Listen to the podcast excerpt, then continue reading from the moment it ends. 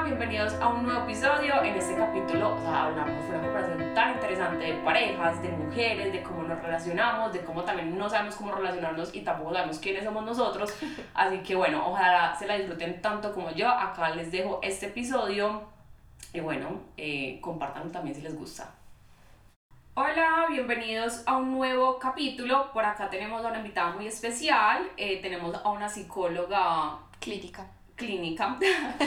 bueno, por acá está Ángela Vélez. Eh, Ángela, bienvenida a este podcast. Muchas gracias. Bueno, hermosa, estoy muy feliz de que por acá nos estés acompañando. Eh, yo siempre inicio como por el tema de las historias, a mí me parece demasiado interesante como que eh, más allá de toda la información que tú vienes a entregarnos acá tan valiosa, conocer un poquito más de tu persona, ¿sí? Entonces, eh, ¿quién es Ángela? O bueno, como un poquito de tu trayectoria, cuéntanos un poquito de ti. Bueno, mi nombre es Ángela Vélez, soy psicóloga clínica, tengo orientación en terapia cognitiva. Eh, la idea básica de la terapia cognitiva es que a nosotros no nos afecta lo que nos sucede, sino lo que pensamos acerca de lo que nos sucede. Es como la base de la terapia, pero también le meto cosas de meditación, como cosas que vayan más con el espíritu, porque considero que nosotros somos mente, ¿cierto? Soy la creadora de Ser Prana. Ser Prana nace, te estaba contando ahorita y lo cuento acá también, de una tusa horrible, que creo que también es súper coherente pues como con lo que vamos a hablar hoy. Eh, nace una tusa horrible, horrible, horrible, pero lo mejor que me ha pasado en la vida, Ser Prana es mi empresa, o sea, es mi bebé y ahí trato de sacar productos de bienestar, incluye las terapias, incluye cursos, incluye talleres y ahí también tengo un taller que se llama Ser tu Luna, que es orientado 100% a las mujeres. Qué bonito, qué belleza. Qué, qué, interesante eso y me parece demasiado lindo lo que me estás comentando porque bueno, acá pues detrás de cámaras ya llevamos más o menos como media hora, 40 minutos acá conversando y me has hablado sobre ese taller de luna, de, la, de la mujer, o sea, como digamos, hay tantas cosas a través como de, de, la mujer y que estamos hablando también de la menstruación, todo eso. Comentarnos un poquito sobre también ese taller de luna. Bueno, mira, el taller de Ser tu Luna, como te digo, como nace de una experiencia personal, ¿cierto? Que te cuento pues lo que yo siempre cuento en el taller y es, yo siempre había sido una mujer que se, eh, que se identificaba más con la energía masculina. O sea, esas que tienen más amigos hombres, que es como que en las relaciones era como el hombre literal, o sea, y en mis relaciones siempre me había, me había como comportado de esa manera y como identificado como con la, fuer con la fuerza, cero sensibilidad, cero femenina. Y en esta relación que te estoy contando, yo me pedí una pérdida ni la hijo de madre porque yo pasé a ser doña sumisa. O sea, yo, de verdad, la fuerza, yo no sé dónde quedó. Y fue muy bacano, pues de verdad, oh, pucha, es que ser tu luna es mi bebé porque lo que me ayudó a salirme de esa relación fue como entrar en contacto con mi energía femenina. O sea, como, puta, es que como mujeres nosotras somos unas tesas, ¿sí me entiendes? Y no es una fortaleza de, de masculinidad, sino es una fuerza mágica. O sea, que para mí la mejor forma de explicarlo es, hey, una mujer tiene la capacidad de crear vida. O sea, si eso no es ser mágico, o sea, si me entiendes, tú puedes crear una vida, o sea, y, y así podrás crear mil ideas más, o sea, engendrar mil ideas más. Entonces me, me, me, pareció muy chévere porque me conecté con, con, eso, eso me ayuda a conectar con muchas mujeres.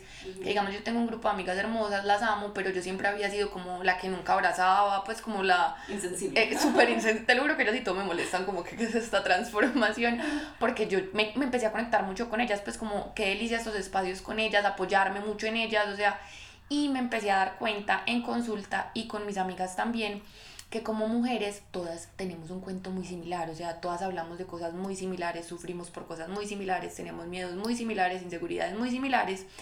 Y está la gran cagada, que a mí esto es lo que, esas son las dos cosas que me motivaron, que como mujeres somos muy fuertes entre nosotras, ¿sí me entiendes? Tú llegas a una reunión y las que no te conocen te pegan las cañadas, te hacen el mal ambiente. Entonces a mí me empezó a llamar la atención porque yo decía, a ver, si todas estamos viviendo un proceso súper parecido, porque puede que sea por razones diferentes, pero todas sufrimos por cosas, o sea, todas sufrimos del mismo modo, ¿cierto? Y todas tenemos inseguridades, mm, o sea, es que es impresionante. Te juro que en ese taller una de las cosas que nos damos cuenta es eso y somos súper hipócritas entre nosotras, o sea, y yo no tiene lógica, antes como que deberíamos, debería llegar una vieja a una reunión y no hacerle el mejor ambiente del mundo, elogiarla, decirle, marica, me encantan tus aretas, no sé, cualquier bobada que la vaya a hacer sentir súper cómoda, porque eso no solamente está fortaleciendo a la otra, sino que también te está fortaleciendo a vos.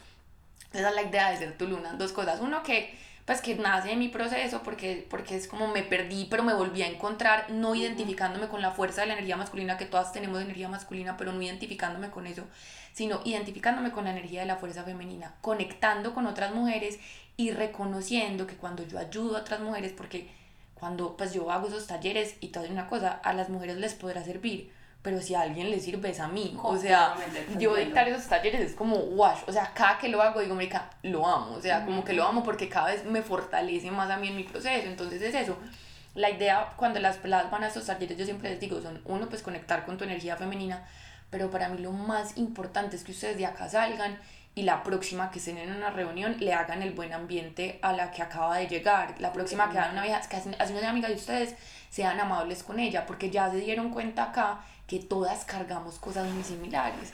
Sabes que es lo que dices es tan bonito y bueno, vamos entrando como al tema de la pareja.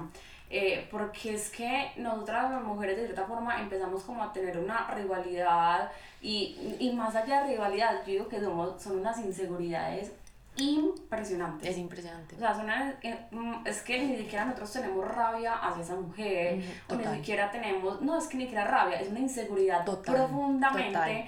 Y, y, todo eso, de cierta forma, eh, no, es, no, no, es de echarle la culpa al hombre, porque pues ahí no está.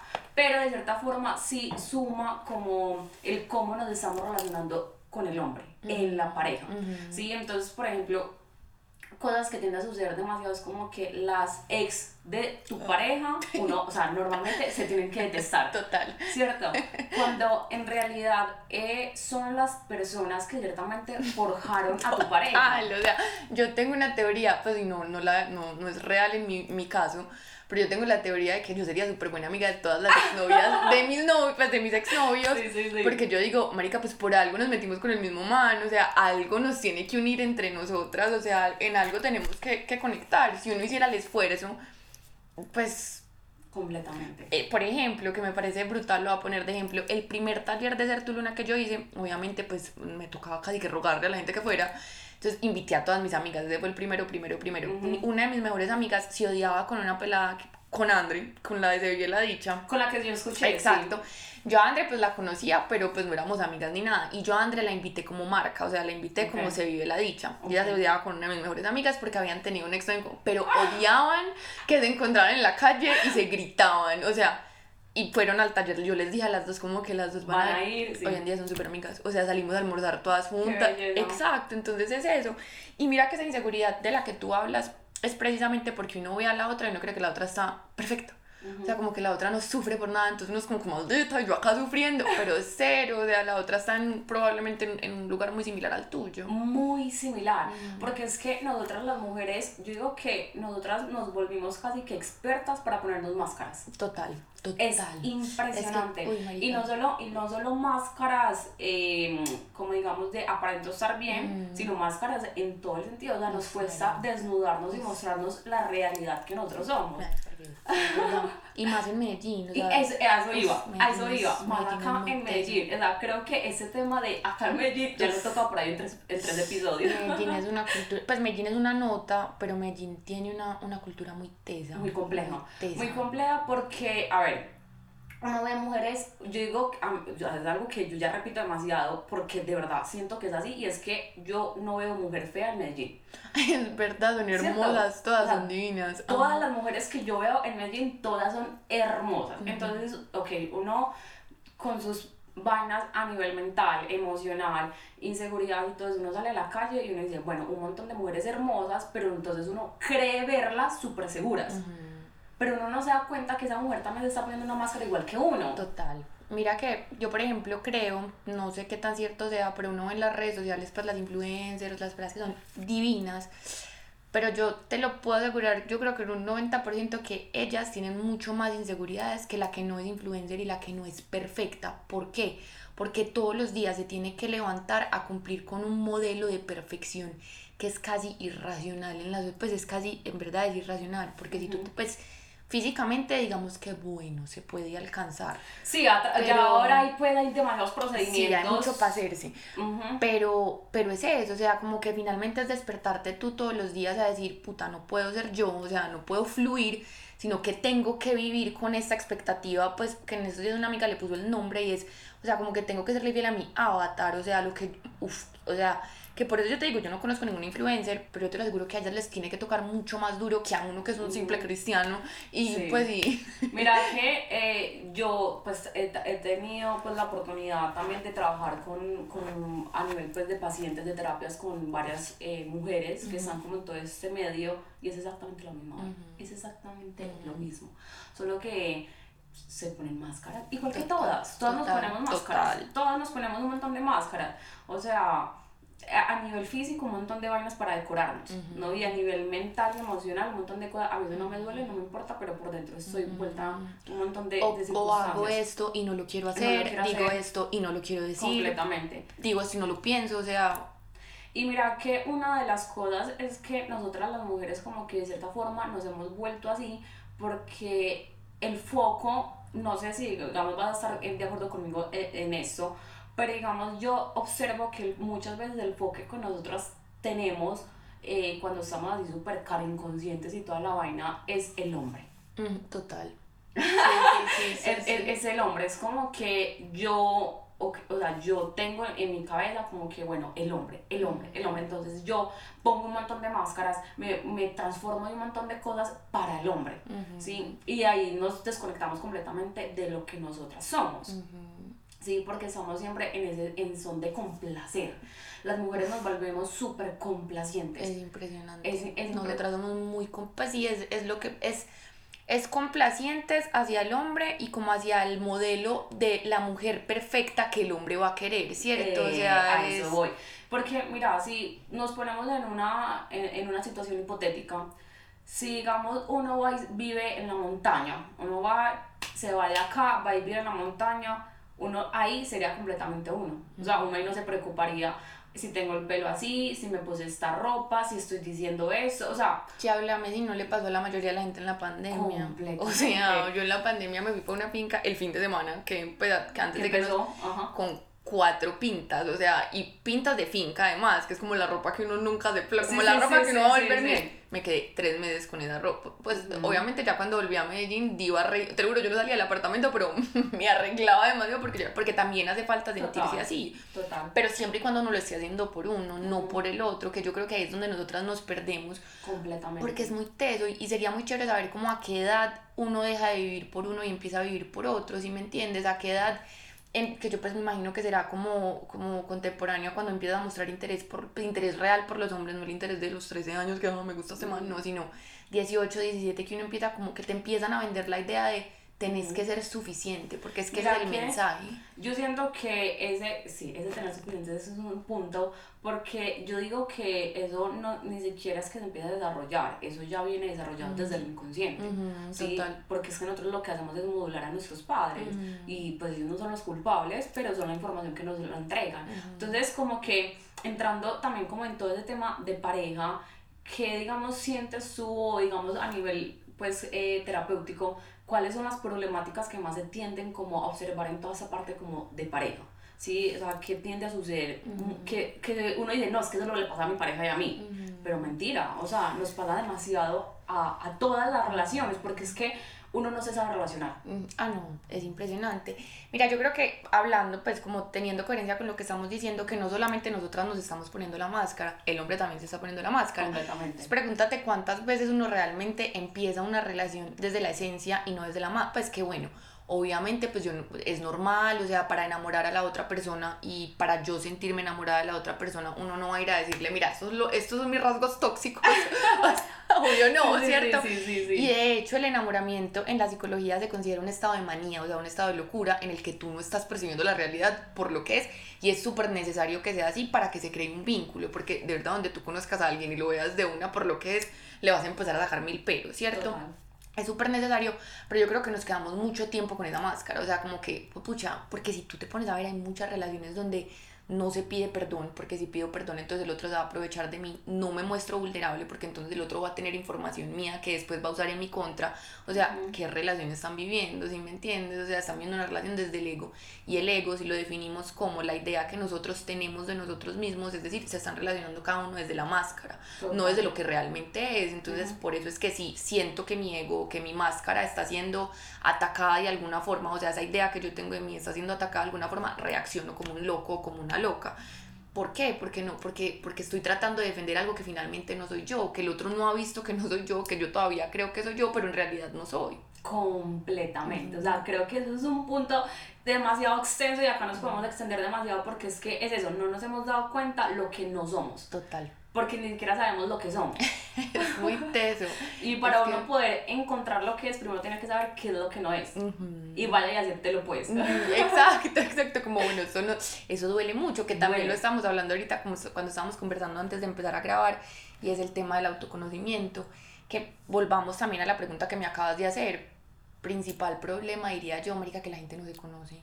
Sea, que la gente no se conoce y si yo no me conozco, yo no sé por qué reacciono como reacciono, yo no sé por qué me duelen las cosas que me duelen, yo no sé cómo puedo comportarme diferente, yo no sé cómo mostrarme vulnerable, o sea, no tengo herramientas, marica, no tengo herramientas. Pues, o sea, te lo juro, acá hablándolo contigo digo, wow, o sea, es como Totalmente. Mira que, bueno, tú conoces a mi pareja, eh, en esos días él y yo tuvimos una discusión, entonces fue como yo, yo, yo, yo, te dije, yo lloro porque sí, porque no.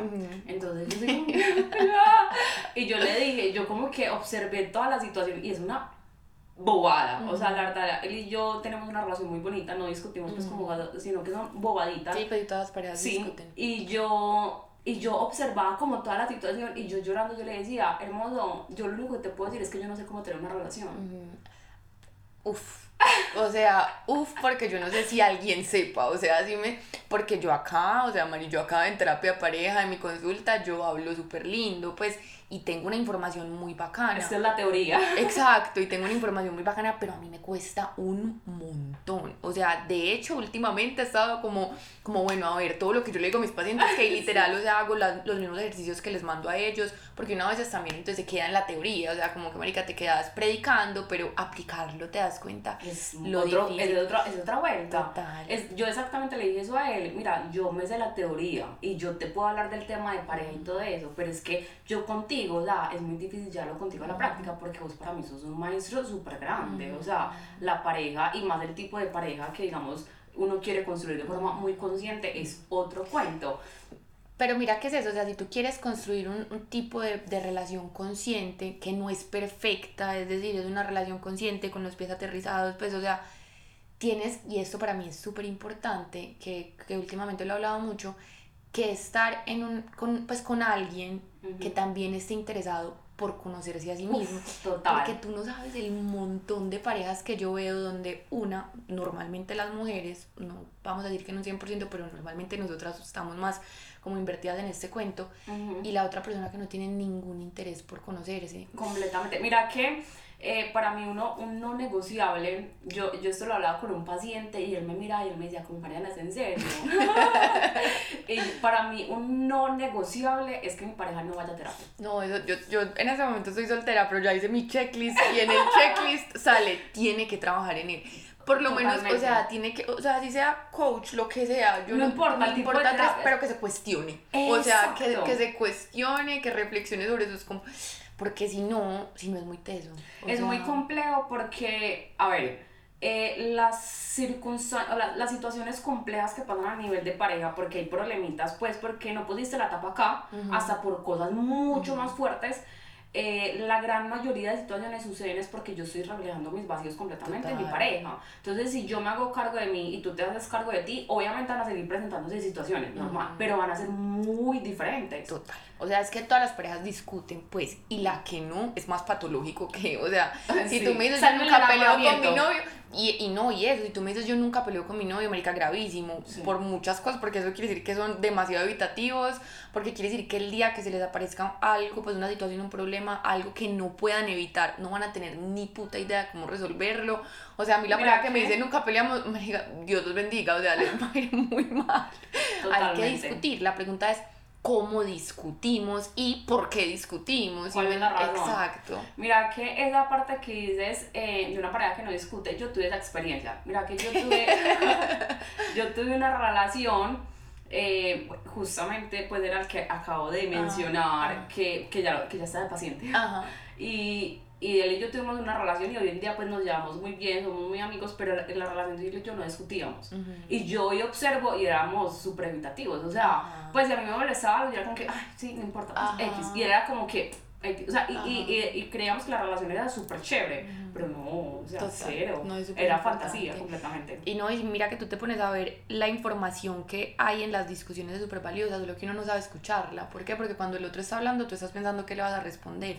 sí. Pero si tú, si uno discutiera, o sea, vuelvo y digo, esto suena súper lindo, obviamente no es fácil, pero si uno discutiera realmente escuchando el punto de vista del otro, pues pucha, le conocerías sus heridas y te, te ayudaría a manejar, pues a, manejar diferente las situaciones, a tratarlo diferente, a cuidarlo, porque es que también, sí, o sea, tu proceso es tu responsabilidad, mi proceso es mi responsabilidad, tu felicidad es tu felicidad y responsabilidad tuya y viceversa.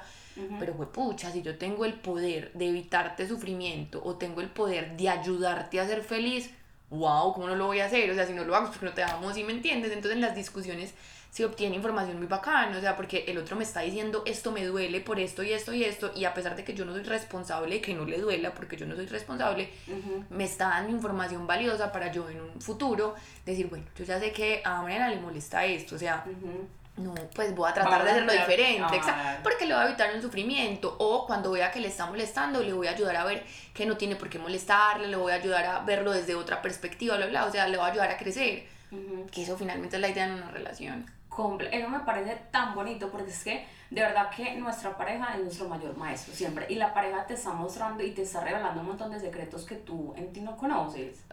Siempre. O sea. Siempre la, la, pareja es un revelador. Entonces, cada vez que, digamos, a mí en mi, en mi relación me incomoda algo de él, yo trato, trato, ¿no? Pues no es tan fácil, pero digamos, trato como que, bueno, a ver, este, este que me está revelando ahora, que me está incomodando. Es que la pareja es un espejo. Yo cuando tengo pacientes nuevos y me dicen que tienen novio o no, pues o esposos que tienen pareja, se comunica lo máximo, porque vas a ver que de ahí vamos a aprender un montón, porque en realidad estar bien cuando uno está solo es muy fácil, o sea, a vos nadie te está llevando la contraria, a vos nadie te está retando, a vos nadie te está haciendo sentir inseguro, nadie te está eh, exigiendo ser vulnerable, nadie, nada, tú estás en tu mundo y en tu mundo quién tiene la razón tú, y en tu mundo cómo se hacen las cosas como tú las quieras hacer, pues así en verdad es muy fácil. Y es brutal, pues si no se conoce un montón, pero las parejas son un espejito, las parejas te muestran, vea, le está doliendo esto, esto tiene que trabajar, esto le genera inseguridad, porque le genera inseguridad? Es muy bacano, si uno lo, lo usa así, porque si, no, pues... exacto. Y, y, más porque a nosotros nunca nos enseñaron, o bueno, por lo menos yo no conozco eh, amiga o, personas cercanas que sus padres hayan tomado terapia o le hayan explicado, o sea, eso, eso no, sucedía antes. Los papás son de una generación súper inconsciente, pues los amo y los adoro y unos tesos porque si uno salió medio decente, fruto de dos personas que además hicieron terapia y no se conocían, qué cracks son, pero... Totalmente. Pero entonces es como que a nosotros no nos enseñaron eso, a nosotros no nos enseñaron que eh, es que, es más, lo que nosotros aprendimos lo aprendimos de Disney. o sea, desde de las princesas de Disney. Total, nosotros lo aprendimos desde ahí y uno en una película, a mí, ah, bueno, yo amo ver películas de amor, o sea, me encanta.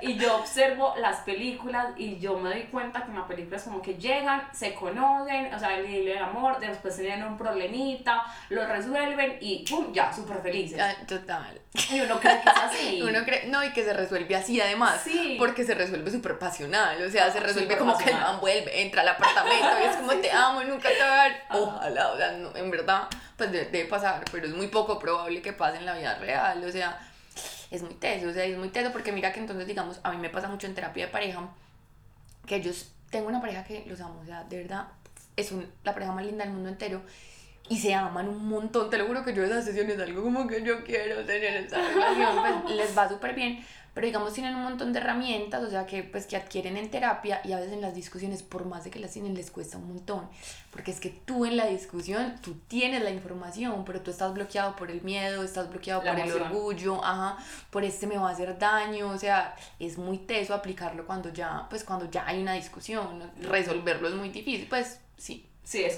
Mira que yo empecé a, a, a ver cada vez que hay una discusión en la relación como que, bueno, esta es una nueva oportunidad me encanta, yo les digo que es el quiz, o sea, como que es el, es el, pop quiz, o sea. Sí, total, o sea, es, es, una nueva oportunidad de decir, bueno, a ver, vamos a empezar a hacerlo diferente. Uno de los dos tiene que tomar el cambio, porque es que, o sea, no, uno esperar que el otro lo haga, no. Total. Si tú en medio de la discusión caes en cuenta de, a ver, estamos metiéndonos en el niño, porque uno cada vez que discute y todo eso es uno, son unos niños de 4, 5, 6, 7 años discutiendo. Entonces empiezo a caer en cuenta de eso y me salgo de ahí. Entonces cada, cada discusión, y no solo tomarlo a nivel de pareja, sino en general en la vida, cada vez que te pase una situación, un caos, un problema, lo que sea, es la oportunidad perfecta para hacerlo diferente. Y mira, Mari, que yo les digo, o sea, que esto me parece súper importante pensarlo así. Cuando tú estás teniendo una discusión con tu pareja, listo, y te llamámoslo el pop quiz, te apareció el pop quiz y tú dices, pucha, esta es la oportunidad para hacerlo diferente en el momento en el que tú lo haces diferente, tú no lo estás haciendo por la relación y no lo estás haciendo por la otra persona, lo estás haciendo por ti. O sea, cada vez que tú fuiste capaz de salirte, hey, le sumaste a tu proceso personal. Cada vez que tú fuiste capaz de pedir perdón, hey, creciste como persona. Cada vez que te permitiste ser vulnerable y decir, esto me está doliendo por esto, marica, te estás mostrando como eres. O sea, estás ganando tú, independientemente de si la otra persona lo toma bien, si se resolvió el conflicto hey, le estás sumando es a tu proceso personal. Y si uno lo viera realmente así, yo creo que en todas las discusiones uno de una diría como, perdón. pues como que no peleemos, lo que sea. Porque te estás sumando a ti. Y va a pasar, que esto lo hablé en, otro, en el podcast con André, que yo creo que fue el que tú escuchaste, que decía, hey, en las relaciones van a pasar una de dos cosas. O la otra persona te iguala, o sea, como que digamos, porque pasa lo que tú dices, uno se queda esperando a que el otro tome la iniciativa. Entonces, si uno quiere una relación con comunicación, uno espera cuando el otro se comunique, yo me comunico, ¿cierto? cuando el otro pida perdón, entonces cuando el otro aprende... consciente. cuando el otro aprende a pedir perdón, yo aprendo a pedir perdón. Pero no, o sea, porque finalmente te estás privando tú de la relación que tú quieres tener. Pues si tú te quedas esperando a que el otro lo haga, pues te estás enterrando el puñal tú, pues porque te estás privando días y momentos y chéveres de, de una relación que, de la relación que tú quieres tener, ¿cierto? Entonces, si tú empiezas a dar el primer paso, hey, quiero una relación con comunicación, me comunico. Quiero una relación donde podamos ser vulnerables, me muestro vulnerable. Quiero una relación donde se pida perdón, pido perdón. ¿Cierto? Porque estás construyendo tu relación y es por ti. O sea, hay 100% egoísmo, o sea, lo estás haciendo por ti, tú no lo estás haciendo por el otro. Es porque Mariana quiere este tipo de relación.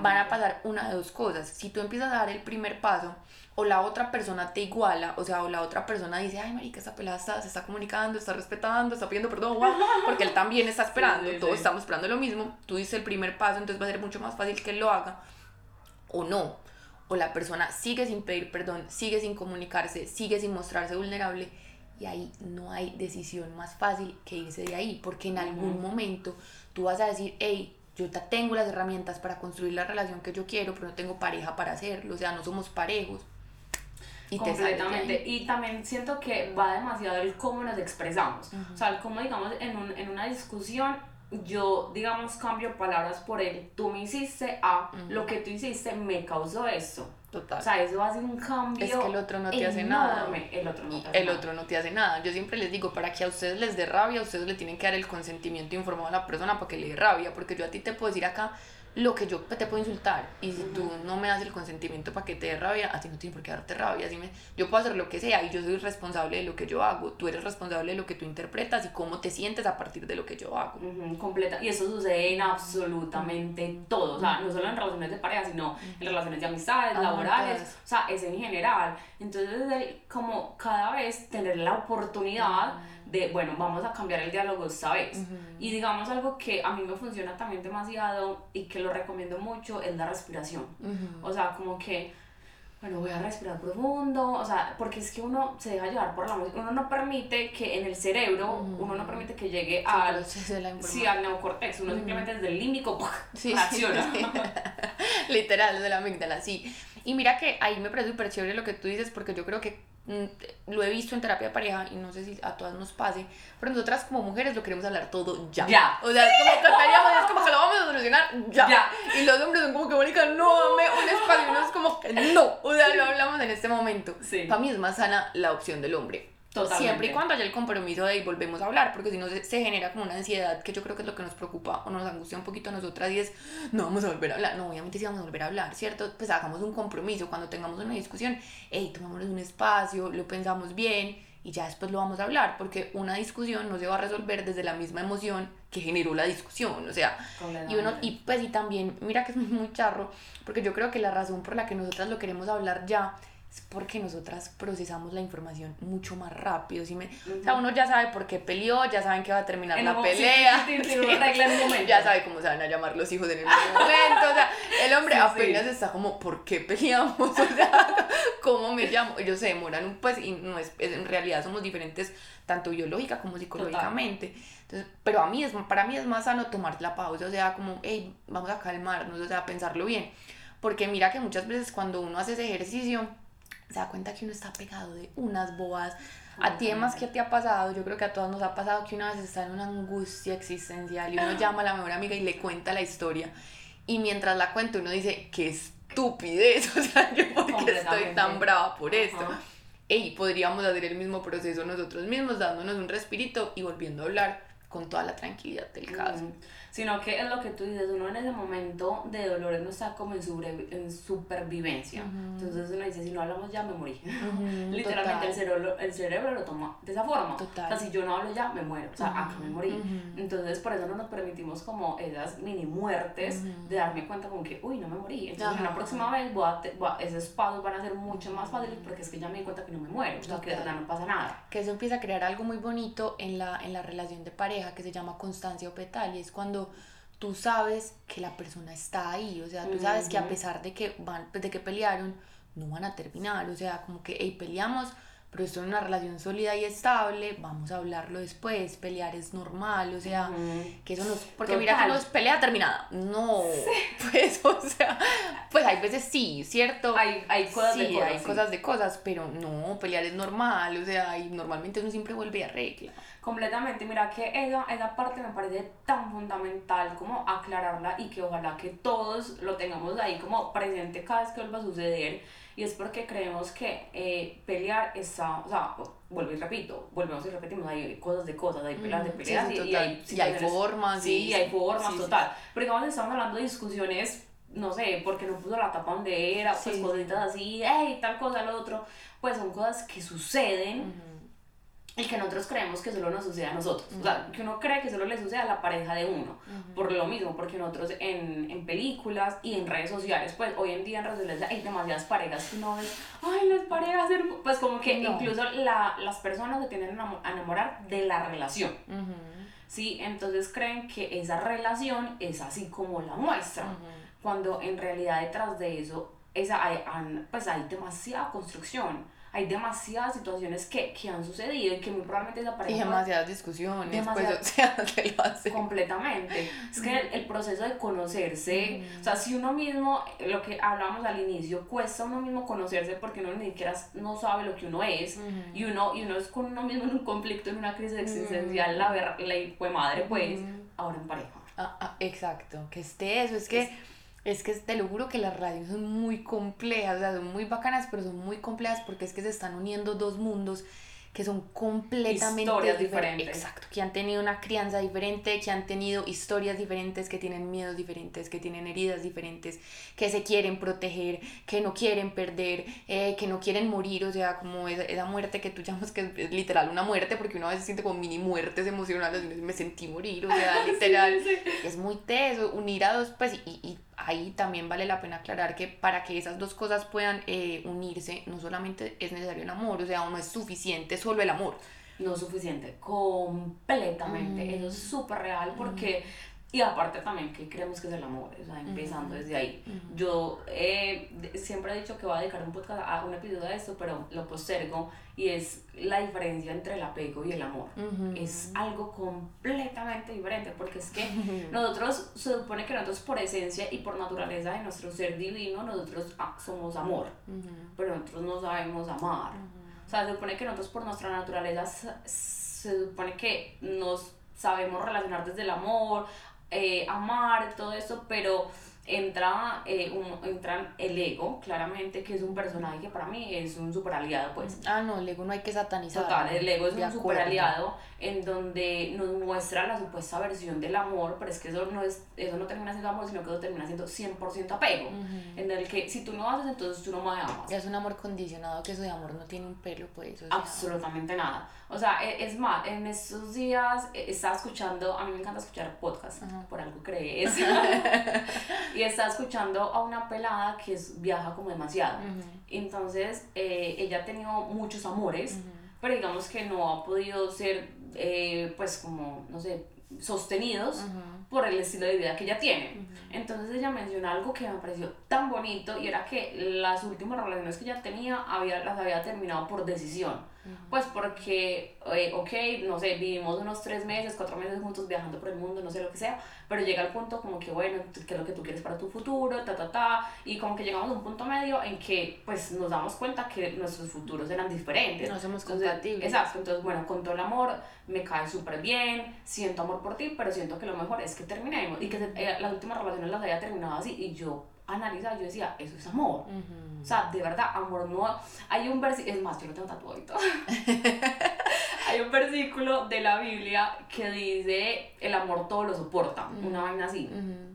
El versículo es muy bonito, pero hay que saberlo interpretar. Total, porque el amor no todo lo puede, o sea, eso sí es... que me- Hay un man que además que tú lo has escuchado, Santiago Molano, yo hice una vez un...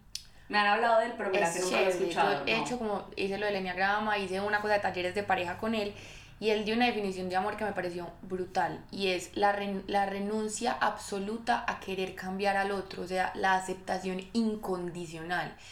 Y wow, me pareció brutal porque ese man preguntaba en los talleres es bajo esa definición a cuántas personas has amado en tu vida.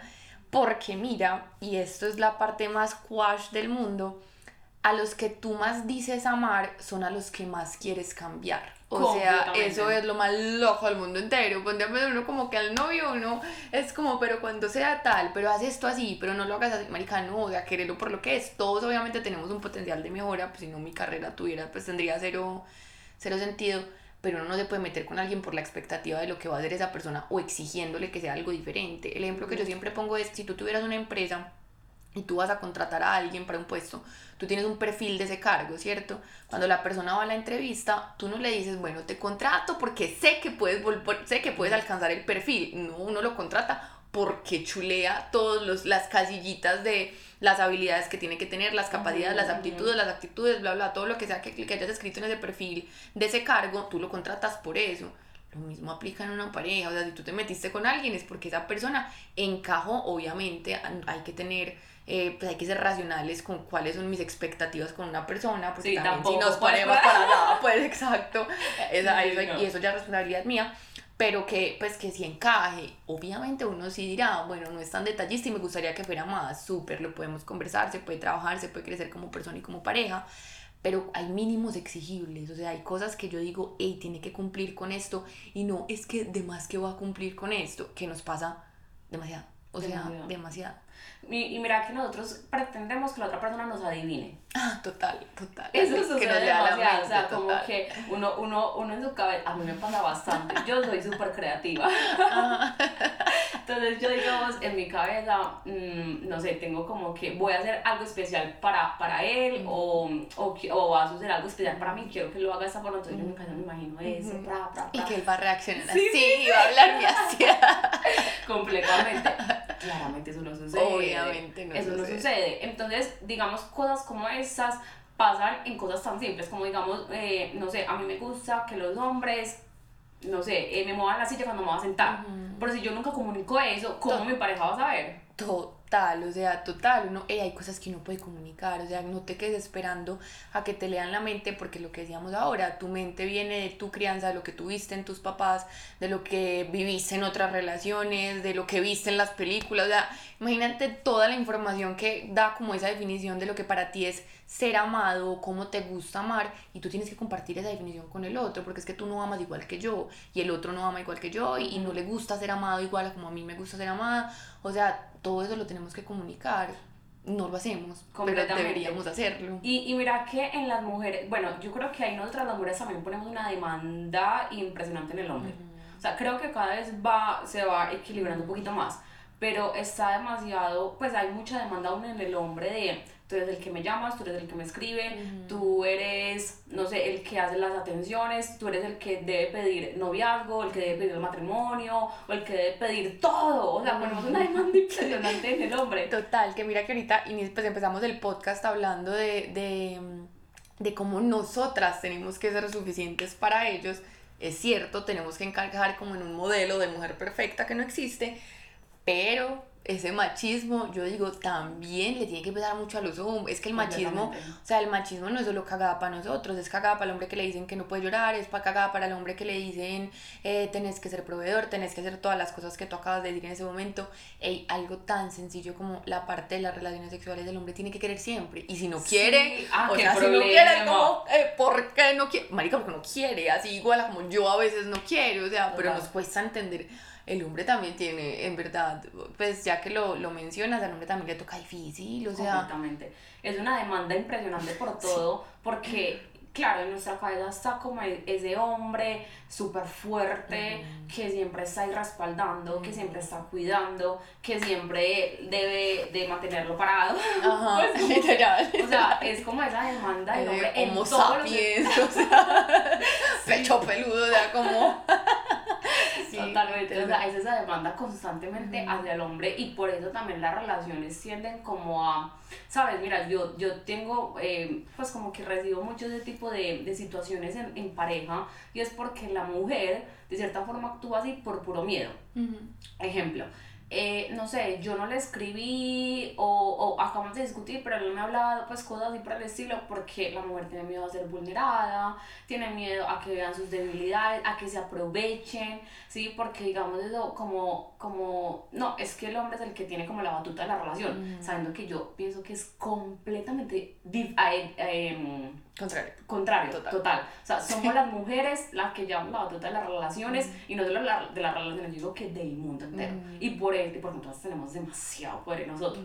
Y por eso, de cierta forma, nos quieren como ba- bajar, bajar, porque nosotras las mujeres tenemos demasiado poder, tenemos, o sea, lo que tú decías, creo que lo mencionamos en el podcast, sí, lo de la, de lo de la vida, lo de sea. la vida, porque es que nosotros no solo tenemos vida de bebés humanos, sino vida en todo, o sea, en proyectos, en familia, en ciudades, en países enteros, en colonias, nosotras las mujeres podemos crear lo que, o sea, nosotros somos las co-creadoras de este mundo. Algo que yo mencionaba en el podcast pasado, por si no lo han escuchado, vayan y escuchen, eh, es hablando sobre Gaia, sobre la madre tierra, que eh, la madre tierra Gaia es el femenino, nosotras las mujeres somos la representación del femenino, o sea, nosotros somos la representación de la madre tierra, y la madre tierra que nos da todo, todo, literal. absolutamente todo. Es que nosotros somos gestantes, pues nosotros somos como el sostén. Exacto. El sostén. Entonces, ¿por qué, digamos, entramos en un juego mental de miedo, de víctima, de inseguridades, en donde de- entregamos como que todo ese poder y decimos, no, es que yo acá simplemente estoy para que el hombre me elija?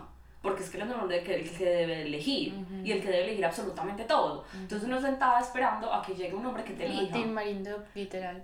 Pero mira que eso que tú dices de, pues, de que nosotras eh, no escribimos, no sé qué, por mostrarnos vulnerables, de acuerdo, o sea, no podemos, porque todas hemos sido vulneradas en algún momento, ¿cierto? Pues no todas, pero la gran mayoría. No todas. Pero, Mari, también, o sea, es, es también mirarlo del otro lado. ey, y al hombre no le da miedo ser vulnerable, al hombre también le da ser vulnerable. Y mira que, pues acá pensando, nunca lo había pensado así.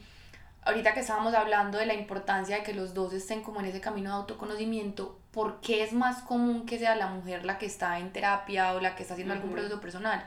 Porque es que al hombre el proceso personal o el trabajarse a sí mismo es sinónimo de soy vulnerable, siento, y eso me hace menos hombre. Entonces mira lo incoherentes que somos porque al mismo tiempo le exigimos pues o esperamos que sea ese hombre eh, Ese macho. exacto, o sea, yo me entiendo, me imagino como un carnícola. O sea, como ese, esa estructura de hombre fuerte, macho, todopoderoso. Pero también le exigimos que se trabaje, pero también de alguna forma decimos si te trabajas eres vulnerable, si eres vulnerable eres débil. O sea, un montón de... Es incoherente, es, ujú. es incoherente. Completamente. Entonces él vuelve es que sea, es, es muy es muy charro todo ese juego y es muy loco porque nosotros creemos que nosotras creemos que no tenemos en otras el poder pero nosotras somos demandando y creemos que no demandamos y, y nos metemos como en ese juego como que que, que él eso ayer justamente bueno en, en el podcast pasado estaba hablando de la sexualidad de cómo la mujer manipula a través de la sexualidad. Todas las mujeres hemos manipulado a través de la sexualidad a través del sexo. Es impresionante. Entonces nosotras creemos que el hombre es el que lleva eh, la, pues como la batuta, pero nosotros somos haciendo todo, o sea, nosotros ya hemos escrito todo un reportaje de lo que va a suceder. Por eso uno ya sabe qué pasó, qué va a pasar, qué va... Sí, absolutamente todo. Y así sabe que nosotros nos hagamos la de, ay, estoy esperando que él me elija a nivel inconsciente, uno ya está haciendo cosas para que esa persona lo elija a uno. Por eso, para ser suficiente, para encajar con ese, como para ganar. Que mira que entonces volvamos, todo tiene que ver, Todo qué bonito. ver. Porque entonces ahí es donde uno empieza a competir con la O, pues hay unos de cualquier mujer que tú ves en la calle y no tengan nada que ver con tu, pues con la persona con la que estás tratando de tener una relación, es competencia. O sea, wow. Literal, todo tiene que ver, todo tiene que ver. Y mira que, o sea, es muy charro lo que tú dices como de la batuta de, de la relación.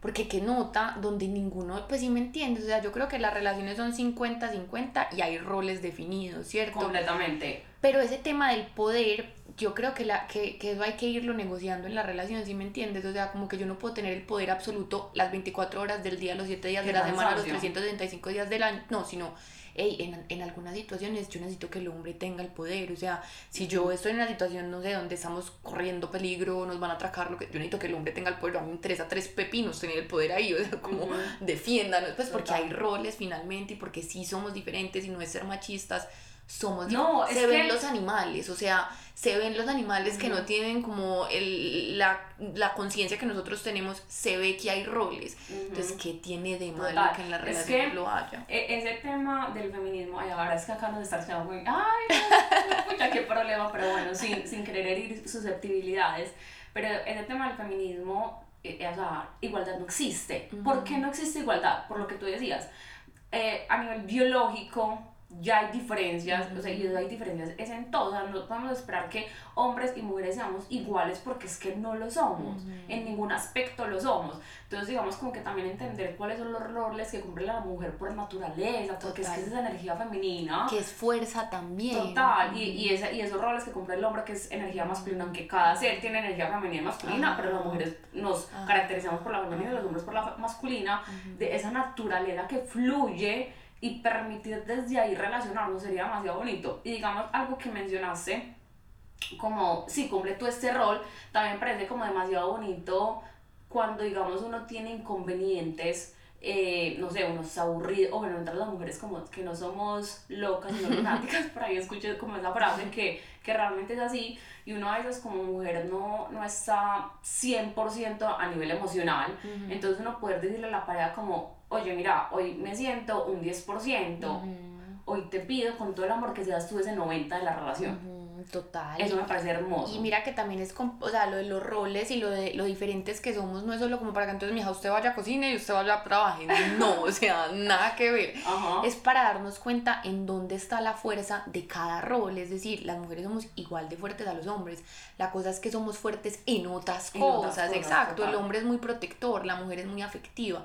No necesariamente ese siempre va a ser el rol en una relación, pero es lo, norm lo común, lo más común, normal no, lo más común, ¿cierto? Ujú. Ey, y la fuerza está en eso, que si el hombre necesita sentirse, eh, pues que lo mimen, que le... Ey, para eso estamos nosotras y eso nos facilita más. No quiere decir que el hombre no lo pueda hacer y no quiere decir que yo no pueda ser protector, o sea, podemos cumplir los dos. ajá. Pero cada quien tiene como un, un más fuerza en, en algún aspecto y conocer eso también ayudaría muchísimo a la pareja por lo que tú dices, porque si por ejemplo, hablando del tema del ciclo, si mi pareja sabe que, que hay una etapa, pues un momento en el ciclo en el que yo soy completamente vulnerable, que soy súper sensible, que la vida me pesa, porque literal la vida le pesa a uno, pero ya comprende que esa es mi naturaleza, hey, va a ser mucho más fácil que esa persona me apoye, me ayude y me acompañe en el proceso. Ujú. Caso contrario, si yo ya sé que a mi pareja siendo hombre le cuesta, por ejemplo, hablar de sus emociones, le cuesta conectar con sus emociones, le cuesta mostrarse vulnerable, pero sé que pues tiene emociones, porque todos los, los seres humanos tenemos emociones, también puedo entender, hey, para él no va a ser tan fácil una conversación incómoda, Ujú. o no me voy a quedar esperando, porque esta es la típica, que porque siempre soy yo la que tiene que hablar de Sí, las sí, peleas, sí. ¿cierto? Sí, total. porque a ti se te facilita un montón, o sea, yo les digo, y no, no aplica para el 100% de los casos, pero hombres y mujeres somos de mundos diferentes, o sea, deja de esperar que el hombre llegue algún día a la casa y te diga, hoy quiero hablar de mis emociones, o sea, pues pasa, me imagino que pasa, pero no es común, No es entonces. ¿por qué tienes que hablar tú siempre? Pues sí, ideal que no fuera así, pero si lo haces siempre es porque a ti se te facilita, a tu pareja no. Y cuando tú eres consciente de que se le facilita a la otra persona y que no se le facilita, también va a ser más fácil para ti no tomarte las cosas personal. Porque yo creo que ese también es otro error típico en las relaciones y es el comportamiento del otro, yo digo, es, conmigo. O sea, como que él no quiere hablar de sus emociones es porque yo no le importo, no porque, hey, le cuesta hablar de sus emociones. O caso contrario, digamos cuando uno está bajito de nota, o sea, hormonal, o pues está bajito de nota, que la otra persona no se lo tome personal, o sea, que sepa como si está, está en días, está en dos días donde, donde eso se le puede, pues donde puede presentar esos comportamientos. Y así pues nos iríamos entendiendo. Y también me parece súper importante que uno sí note que la otra persona se quiere hacer cargo de sí mismo, ¿sí me entiendes? O sea, como que sí, no se te facilita hablar de tus emociones, pero en algún momento he visto que haces un esfuerzo por hacerlo y por trabajar eso en ti, porque yo ya te he hecho pues ver como, mira, me gustaría que habláramos más fluido de esto.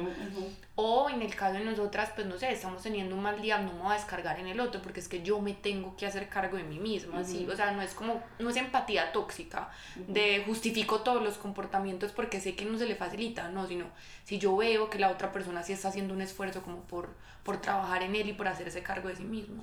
Totalmente. ¿Sabes qué sucede también demasiado cuando nos indisponemos porque el otro no hace lo que yo quiero que haga? Total. O sea, va demasiado lo que tú dijiste, pues como que eh, manipulamos demasiado como toda la situación porque yo en mi cabeza hablamos justo ahorita de eso. Yo puedo crear en mi cabeza un montón de planes, un montón de circunstancias, pero cuando no van y suceden, me genera demasiado conflicto. Entonces son muchas cosas que uno a veces se podría ahorrar si uno como que hay muchas herramientas. A mí, por ejemplo, eh, me funciona demasiado la respiración. O sea, la respiración me funciona a mí como demasiado, o como, bueno, ve tú por tu lado, yo por mi lado, y hablamos, eh, lo que ahorita decíamos, que es que a los hombres, el mecanismo que los hombres utilizan de hablamos después, que normalmente somos las mujeres las que más presionamos para que hablemos inmediatamente, funciona también demasiado. Entonces muchas veces uno se puede ahorrar demasiadas discusiones muy mm, pues, pues que no, no, no, tienen, por, no tienen relevancia haciendo todo este tipo de situaciones.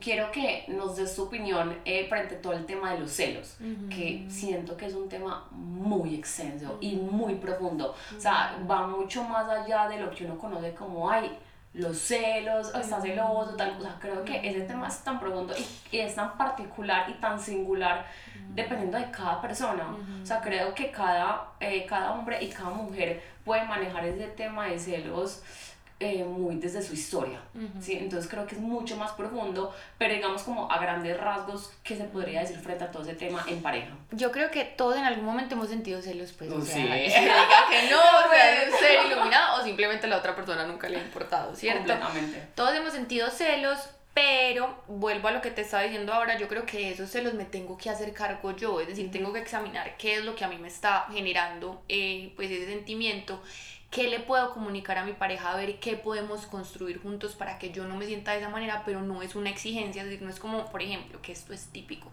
eh, los likes en Instagram, o sea, eso es... Eh, típico. Exacto, y yo creo que por ejemplo en ese momento eso hay que negociarlo, o sea, hay que negociarlo y cómo, cómo eh, hace uno, pues y yo te comparto mi significado y quiero saber cuál es tu significado, porque puede que para ti poner un like sea simplemente porque me gustó la foto, si no tiene trascendencia. Ajá, pero puede que para mí un like sea, marica, o sea, le estás echando los perros, ¿sí, me entiendes? Eso hay que comunicarlo, no en forma de exigencia, de no le vuelvas a poner like, sino mira, te estoy dando la información de qué significa esto para mí. Y vuelve y juega, que lo mencionábamos ahora también, es si yo tengo el poder, o sea, si yo ya sé que tengo un poder sobre ti de hacerte daño, si yo realmente te amo, voy a buscar no hacerlo, o sea, eso es el amor. Exacto. Mira, dime Mira que ese tema de las redes sociales es muy complejo, porque yo creo que las redes sociales a todos nos cogieron, bueno, menos pues a las generaciones pues que, tienen en este momento 15, pues que ya nacieron con eso. Pero a uno como que le cogió de bacano, pues como que hay pucha, pues eh, no, es, no es tan simple y hay muchas personas, bueno, creo que sucede más en las mujeres, nosotros las mujeres le ponemos un poquito más como de de cosita la vaina. Siento que incluso los hombres tienden a ser un poquito más relajados con eso, como que, ay, X. Total. porque, pero también es por el contenido, porque ah, también uno, pues el man pone la foto como tapado, cuello tortuga, en cambio. exacto. Pero, y acá, yo siempre, yo pues he hablado de esto varias veces, Y digo, listo, ellos le ponen likes a viejas y uno dice, como, todavía está hermosa y puede que sienta celos, Sí, ¿cierto? sí, sí. Pero, ajá, uno cómo monta sus fotos también y qué historias pones tú, o sea, y por qué las pones.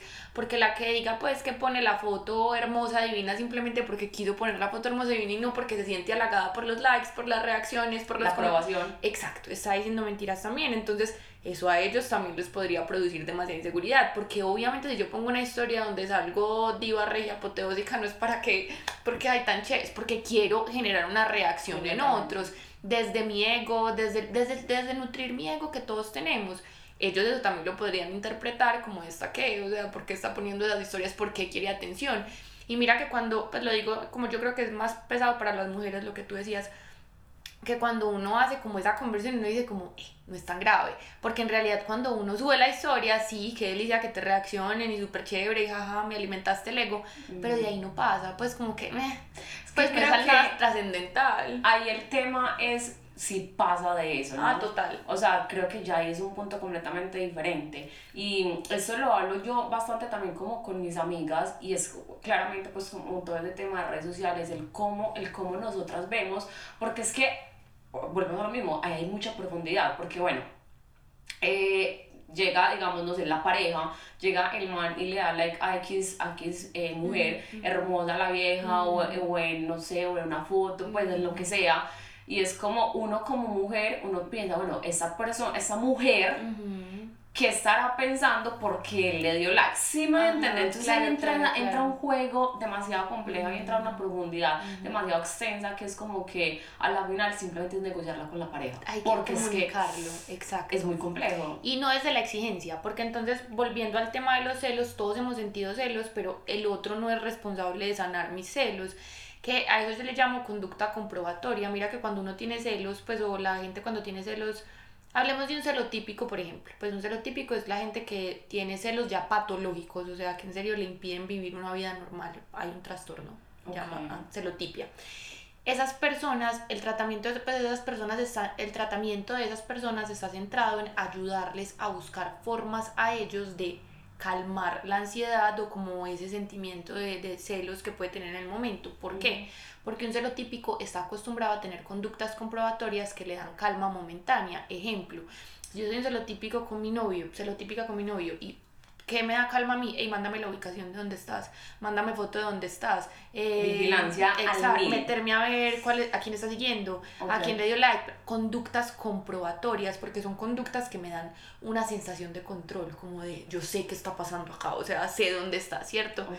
¿Qué tiene que trabajar uno con esas personas? A que cuando sientan esa necesidad de tener esa conducta comprobatoria, sea lo de los seguidores, sea mándame la foto, bla, bla, busquen una conducta que sea simplemente de ellos que los ayude a calmar esa ansiedad. De ejemplo, me estoy muriendo los celos, pero no le voy a decir eh, dónde estás, mándame la foto, sino voy a respirar, por ejemplo, voy a meditar, voy a escribir lo que estoy pensando, voy a tratar de racionalizar mi pensamiento, porque esa calma sí es duradera, la otra es una calma súper momentánea. Y creo que eso lo deberíamos de hacer todos, porque es Total. que el- esos celos eh, vienen desde esa inseguridad, que a la final todos nos sentimos inseguros. Mm. Todos somos inse- inseguros por algún lado. O sea, mental, físico, emocional, o sea, por algún lado hay inseguridades porque es que eh, nosotros desde pequeños estamos simulando un montón de acciones y estamos aprendiendo un montón de cosas que ni siquiera sabemos cómo se come eso, o sea, cómo se tramitan esas situaciones y uno llega y sale al mundo y es como que yo cómo es que me debo de comportar, ¿no? Y venimos de generaciones tras generaciones de comportamientos un tanto tóxicos y ya, oye, un poquito. un poco nada más. Sí, entonces lo que, mira que yo hace muy poco me di cuenta que yo literalmente estaba simulando a mi mamá en muchos comportamientos, yo me he dado cuenta de eso. O sea, como que, a ver, eh, acá les, yo creo que yo, o bueno, por si no se han visto el primer episodio de mi historia, Vayan Siempre al primer. Publicidad no paga. Sí, sí, sí. Yo creo que yo en ese episodio conté un poquito de mis papás porque ellos se separaron un tiempo. Ellos hoy en día están juntos, pero mis papás se separaron por siete años. Ok. Sí, sí. Entonces, eh, yo recuerdo chiquita, no sé, de 7, 8, 9 años, yo estar vigilando a mi papá. Sí, vigilando a mi papá por mi mamá. pues yo no sé ya qué me decía y tampoco recuerdo, pero yo sé que yo era como, él es mi papá, propiedad mía. o Sí, sea, es- y es como que, pues yo sé que, yo, chicas saben que yo no estábamos juntos, pero yo era como que, pues yo sé que yo tengo que vivirla, porque pues como así mi mamá, o sea, era un juego y pues era una niña, o sea, yo estaba como poniéndome en la posición de esposa, de que papá. eso es súper común. eso es demasiado común, y más en padres separados, tiende también a suceder demasiado. Eso es bastante común. Entonces, claro, yo llego a, a la adultez en pareja y empiezo a actuar de la misma forma como de mamá, a empezar a vigilar. Entonces, cuando yo me di cuenta de eso, era como que, wow, o sea, increíble. Yo simplemente a nivel inconsciente simulando un montón de comportamientos que a la final la que me hago daño es a mí misma. Eh, entonces es demasiado bonito como uno también abrirse a ser uno honesto con uno, ¿no? Y, y más e- y en una relación, o sea, yo creo que todos estamos en una relación para disfrutarla, ¿no? De acuerdo, pero que tanto la Que- disfrutamos, ahí Ujú. queda un gran interrogante. Bastante, entonces qué rico uno como que uno también abrirse a decir a uno mismo, bueno, si este man, bueno, en un caso hipotético, eh, eh, la pareja de uno pues hace y deshace y hace un montón de vainas, listo, ok, es él, pero entonces yo qué voy a hacer yo para mi tranquilidad. Total, que mira que ahí le diste un punto que me parece súper importante aclararlo y es, yo me tengo que hacer cargo de mis celos, ¿sí o qué? O sea, Ujú. sí, porque es una emoción que viene de mí, es una inseguridad que viene de mí, preguntarme qué me la está produciendo, analizar mi historia, por ejemplo, lo que tú me estás contando, porque uno obviamente repite demasiados patrones de, de la capa, de lo que vio en los papás. Pero yo también creo que la pareja sí tiene cierta responsabilidad en eso. O sea, hay comportamiento. Porque entonces sí, o sea, yo soy responsable de mí mismo. Pero es que es imposible que yo sea un este, marica forrado en viniper y no me afecte Sí, nada de lo que pasa. O sea, si mi novio es una persona que cada que llegamos a un restaurante, marica, mira a cuánta vieja y se mira con cuánta vieja, por ejemplo, no es que mire, sino que contacto visual. O pues no me Sí, si sí, me sí, sí, entiendes, o sea, totalmente. O sea, es que es una Ey. responsabilidad, porque es que ahí es, ahí es donde vamos, bueno, ¿qué tipo de relación es- tienes tú y qué tipo de relación quieres? Porque, bueno, no sé, digamos yo, eh, si yo miro mis relaciones hace uno, pues no sé, hace X años eran relaciones que eran como normal, pues como que X. Yo ya hoy en día la relación que yo tengo es porque yo quiero construir con esa persona, yo me visualizo con esa persona, me proyecto, pues como que ya es una relación mucho más firme, mucho más seria, mucho más comprometida. Entonces, ¿qué tanto compromiso hay de, hay de mutua parte? total. Sí, o sea, creo que eso es un punto muy grande. Sí, sí, sí, o sea, uno es responsable de uno, pero Total. también la pareja influye. Y vuelve y juega, si tú ya le comunicaste a tu pareja, hey, ¿qué significa? Esto me duele. Exacto, y ya tu pareja lo sigue haciendo, hey, eso es información, ¿sí me entiendes? O sea, ahí también te está diciendo algo súper claro y ahí entonces la pregunta es... eh, pues, ¿qué, ¿qué estoy haciendo yo poniéndome en este lugar, cierto? Y digo esto con mucho cuidado porque entonces no es como que, no, le dije que no me gustaban los likes y, Y le sigue poniendo likes, entonces yo qué estoy haciendo en este Sí, lugar, no. sí, sí. Porque también es, hey, yo simplemente te comparto la información, no, no te estoy obligando a que tienes que dejar de hacerlo. Y súper chévere que la otra persona me comparta su información, de no, pues no tiene nada, o sea, porque mira que con el tema de los likes, o sea, para mí la ecuación sería, y a mí por ejemplo en relaciones me ha dado duro esto, o sea, Yo creo que a todas las mujeres. Sí, me ha dado duro y, y lo he trabajado, por ejemplo, en la última relación que tuve, yo creo que ese fue mi más grande aprendizaje porque lo comuniqué y no se dejó de hacer. Y ya, o sea, Sí, ya al sí, final sí, no me producía nada, ya al final era como, bueno, marica, si no quiere decir nada, pues, o sea, Ujú, normal. ujú, Pero sí. para mí el, el- la negociación en ese caso sería listo, yo dejo de poner likes, yo siendo hombre dejo de poner likes, tú deja de poner historias. ¿Sí me entiendes? O tú deja de poner fotos donde salgas hermosa. Esa sería para mí. Y, y yo, por ejemplo, no estaría dispuesta a negociar eso. A mí me encanta que- poner fotos, me encanta poner historias, me encanta que me reaccionen, estando o no estando en una relación. Mira que yo creo que hay, a ver, e- esa, esa ecuación me parece interesante, pero creo que es demasiado desde el, desde el reprimir.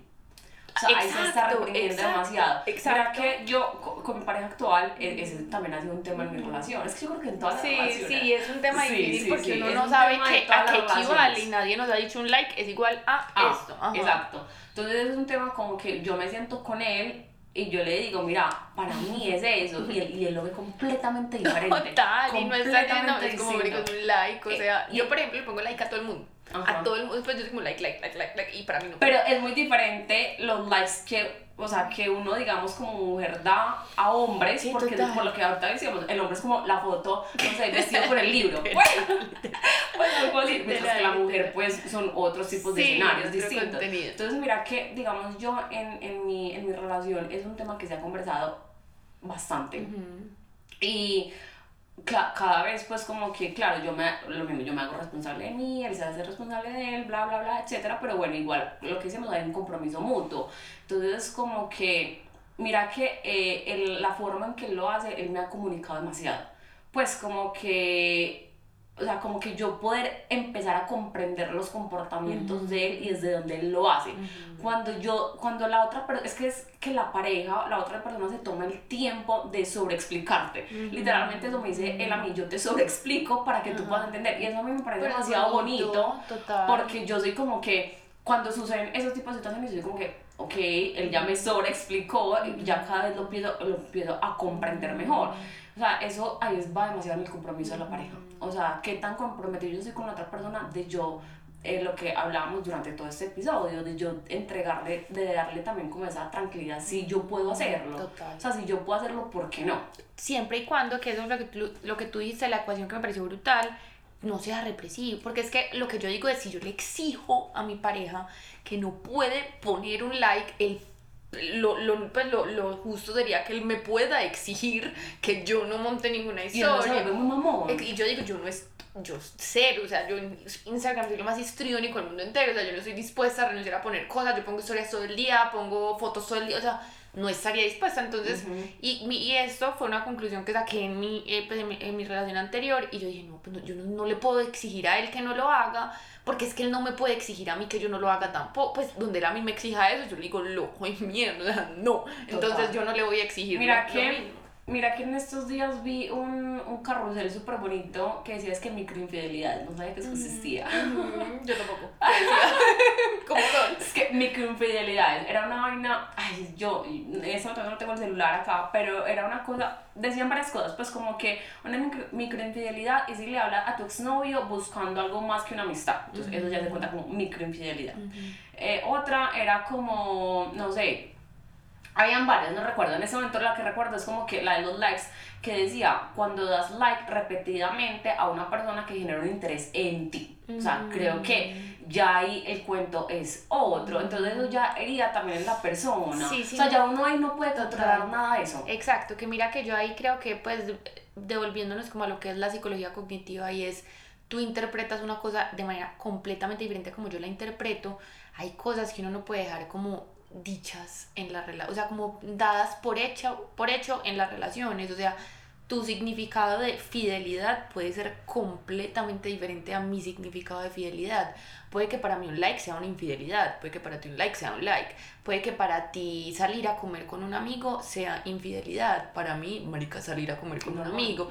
Exacto, como que hay que compartir esos significados porque uno asume que la persona con la que uno está tiene, su, tiene tu mismo significado y falso porque no ha vivido lo mismo o sea, porque es una persona completamente diferente, es que eso es lo más teso, ¿sí me entiendes? Entonces esas cosas hay que hablarlas, esas cosas hay que decir, mira, o sea, esto a mí me hace sentir insegura por tales, o esto para mí representa esto, ¿qué representa para ti? Porque finalmente son representaciones, o sea... Totalmente. Y ahí volvemos al, al mismo tema del inicio, del tema de la vulnerabilidad, o sea, no temer decirle a la pareja, oye, eso me duele profundamente, o sea, eso me duele, sí, yo sé, yo sé que es mío, yo sé que me hago, me hago completamente cargo de eso, pero oye, me duele, o sea, me vas a ayudar a tramitar eso. Total. Entonces, o sea, eh, creo que ese tema de celos, vuelvo y digo, es algo muy grande y es algo que es una de las cosas que más generan discusiones en las relaciones y que más generan problemáticas en las relaciones, porque también esa parte, entonces ahí entra el respeto, Ahí entra la comunicación, o sea, entran, una, entran un montón de factores que muchas veces eh, fallamos en las relaciones. Mira que a veces creemos que el respeto es simplemente, no sé, no me meto con otra persona, pero el respeto también es no te alzo la voz. Total ¿sí? No te veo como mi hijo o como mi papá, porque las, bueno, las mujeres nos ponemos también mucho en esa posición de madres y los hombres también muchas veces en esa posición de padres.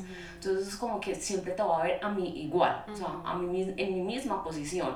Entonces no te alzo la voz, no te, eh, o sea, no te empujo, no sé, tantas acciones que creemos que son simplemente que normalizamos. Las relaciones se tienden a normalizar muchas ese tipo de acciones cuando en realidad ya eso es una falta de respeto. Entonces como que pero todo hay que comunicarlo también, o sea, porque mira que si yo crecí en un entorno donde mi papá le gritaba a mi mamá y así Para eso hablábamos, exacto, eso para mí, respeto, como así, eso no- así se habla la gente, ¿sí me entiendes? Todo hay que comunicarlo, hay que hablar demasiado. Es que O sea, por es eso impresionante. el tema, la, el, por eso la pareja es un maestro, eso es una maestría grandísima, grandísima, porque o sea, a ti te muestra un montón de, de comportamientos y de situaciones que vos en la casa no lo ves por lo que tú acabas de decir, porque es que yo crecí en ese entorno, para mí eso es lo normal, pero llega una persona a la cual yo siento un gusto, siento un amor, siento una atracción, siento muchísimas cosas y me muestra que las cosas no son como yo creía que eran, es como que, ¿qué? ¿En qué momento sucedió eso? Y que es súper impresionante cuando eso pasa, porque tú pues hasta el momento has estado convencida. Obviamente lo que uno hace en, en, pues cuando empieza a trabajar en uno mismo es darse cuenta que no. Pero hasta ese momento tú estás convencida de que tu forma de pensar es la, La única normal, verdad. sí, o sea, sí, sí, como sí. que como así. Y a mí me pasaba mucho, pues me ha pasado mucho en las relaciones que a veces como hablando de, de una misma situación, pues mis novios casi siempre son súper psicorrígidos, yo soy súper relajada, pues siempre he sido como mi patrón. Ujú. Y como que yo pues los escucho a ellos y soy como es increíble cómo interpretan una misma situación y yo como la estoy interpretando completamente diferente, o sea, para mí es como, marica, wow, o sea, es hasta chévere porque, marica, eso es ampliar tu perspectiva, o sea, si tú realmente escucharas el significado del otro, estás ampliando tu significado, o sea, Y es que realmente yo digo que a través de eso es que sanamos. Ujú. O sea, yo sano porque me doy el permiso de ver otra perspectiva diferente. Es como, digamos, acá en este espacio donde estamos grabando este episodio, yo veo algo completamente diferente a lo que tú ves. Ajá. Sí, y las dos cosas son completamente válidas y las dos son reales. Exacto, Entonces, exacto, y ninguna de las dos tiene la razón, ninguna de las dos está equivocada, o sea, es son... mi verdad y es su verdad Exacto. y válido. Entonces es muy bonito cuando nos abrimos a todo eso y empezamos a tener relaciones más sanas, más bonitas. Volvemos y repetimos, discusiones van a haber, Total. claramente, o sea, Total. totalmente. Pero, pero qué rico, de verdad, podernos empezar a relacionar más bonito, más chévere. Y bueno, yo creo que podremos grabar un segundo episodio porque, Sí, porque las dos hablamos Y de esto puede Sí, hablar sí. uno esta vida y la otra. Sí, y, y conectamos demasiado con la misma información. Entonces, bueno, sería interesante poder hacer pues como otra parte, pero bueno, como para ir cerrando, ¿qué recomendación, consejo o qué le podrías decir a todas las parejas que hoy en, es, que en estos momentos, no sé, están teniendo dificultades o están pasando por problemas? eh, por problemas, digamos, que pueden llevar como a la terminada de una relación o, por, por- o por situaciones como del día a día, o sea, como que les podrías decir como a esas personas. Lo que te decía ahora de que den el primer paso, o sea, que si yo quiero una relación con comunicación, yo me comunico, que si yo quiero una relación con respeto, yo respeto, que si yo quiero una relación donde podamos ser vulnerables, yo me permito ser vulnerable, o sea, como que no se queden esperando a que el otro dé el paso, porque lo que pasa cuando hay conflicto, cuando uno ya no está muy bien, es que como que uno se, se blinda, pues como que se prenden las alarmas, entonces como que me tengo que proteger de esta persona y eso hace que me encierre y que yo diga como ni a bala, o sea, hasta que el otro no haga algo, yo no lo voy a hacer, ¿cierto? Y que, o sea, lo que, lo, que- lo que también te decía, cuando uno lo hace, uno no lo está haciendo por el otro, y uno no lo está haciendo por la relación, uno lo está haciendo por uno, Por uno. porque cada cosa que tú haces, o sea, cada vez que tú reaccionas diferente, estás eliminando un patrón que te ha hecho daño hasta el momento. Cada que tú logras mostrarte vulnerable, hey, te estás mostrando que, pues, que, que, que eres fiel a ti misma, que vas a ser leal a lo que pienses, a lo que quieres, que tienes herramientas para construir una relación bonita, o sea, estás creciendo tú en tu proceso. Si esa persona eventualmente, pues digámoslo así, no te da la talla porque tú haces y haces y haces y haces y el otro no se permite ser vulnerable, no se comunica, sigue siendo irrespetuoso, bla, bla, pues marica, que es súper fácil salirse de ahí porque eso es como cuando uno ya no queda como con él y si hubiera hecho eso, sino ya lo hice todo, pero para eso tienes que dar el primer paso tú. Y el caso contrario, que también es un caso hermoso, es si yo doy el primer paso y vuelvo y digo, el otro también está esperando que yo dé el primer paso. Claro. Si yo lo doy, hey, el otro pues le estoy facilitando las cosas al otro y quien quita que terminemos teniendo una nota de relación, o sea, como... Y con esto del, del conflicto, ya para terminar, es cuando estamos teniendo conflictos con nuestra pareja, a nosotros no nos nace hacer ninguna de estas cosas, o sea, no, nos nace comunicar, no nos nace ser respetuosos, no nos nace, ¿por qué? Porque estamos en conflicto, ¿cierto?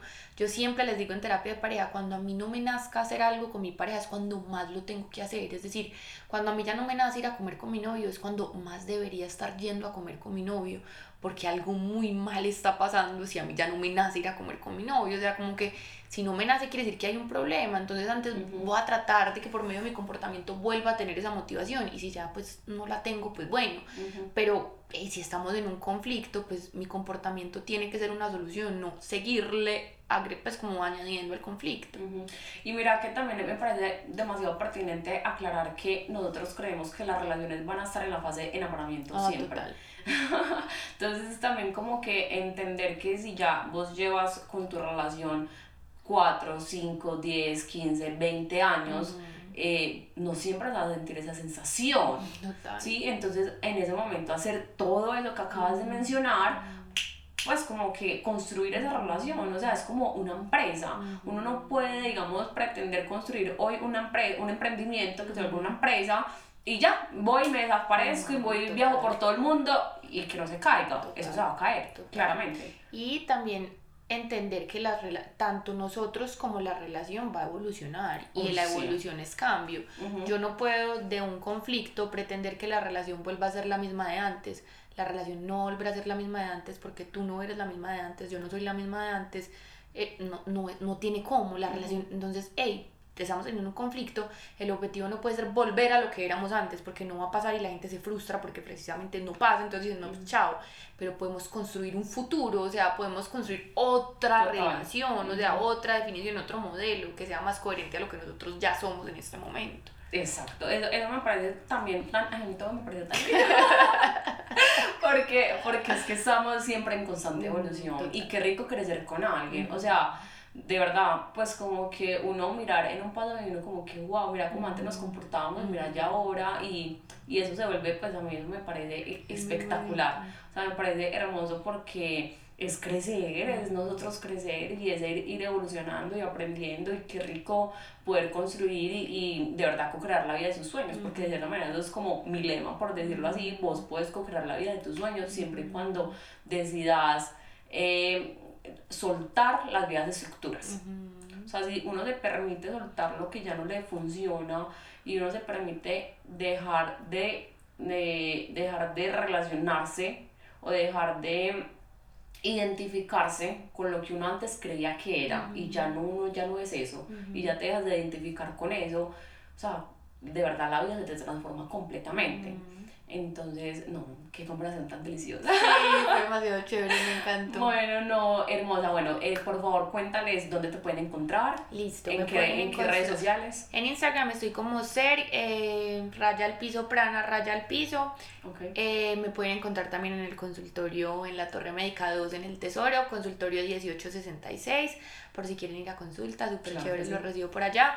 Y también hago unos talleres muy chéveres, que es lo que te comentaba al principio, que se llaman Ser tu Luna súper bienvenidas las mujeres, o sea, es un encuentro ya me lo vendiste, o sea, por allá me veo. O sea, es, es, brutal, o sea, te lo juro lo que, les, lo que te decía al principio, es mi bebé, o sea, es, es demasiado mágico lo que logramos ese día, entonces también si están escuchando mujeres, súper bienvenidas.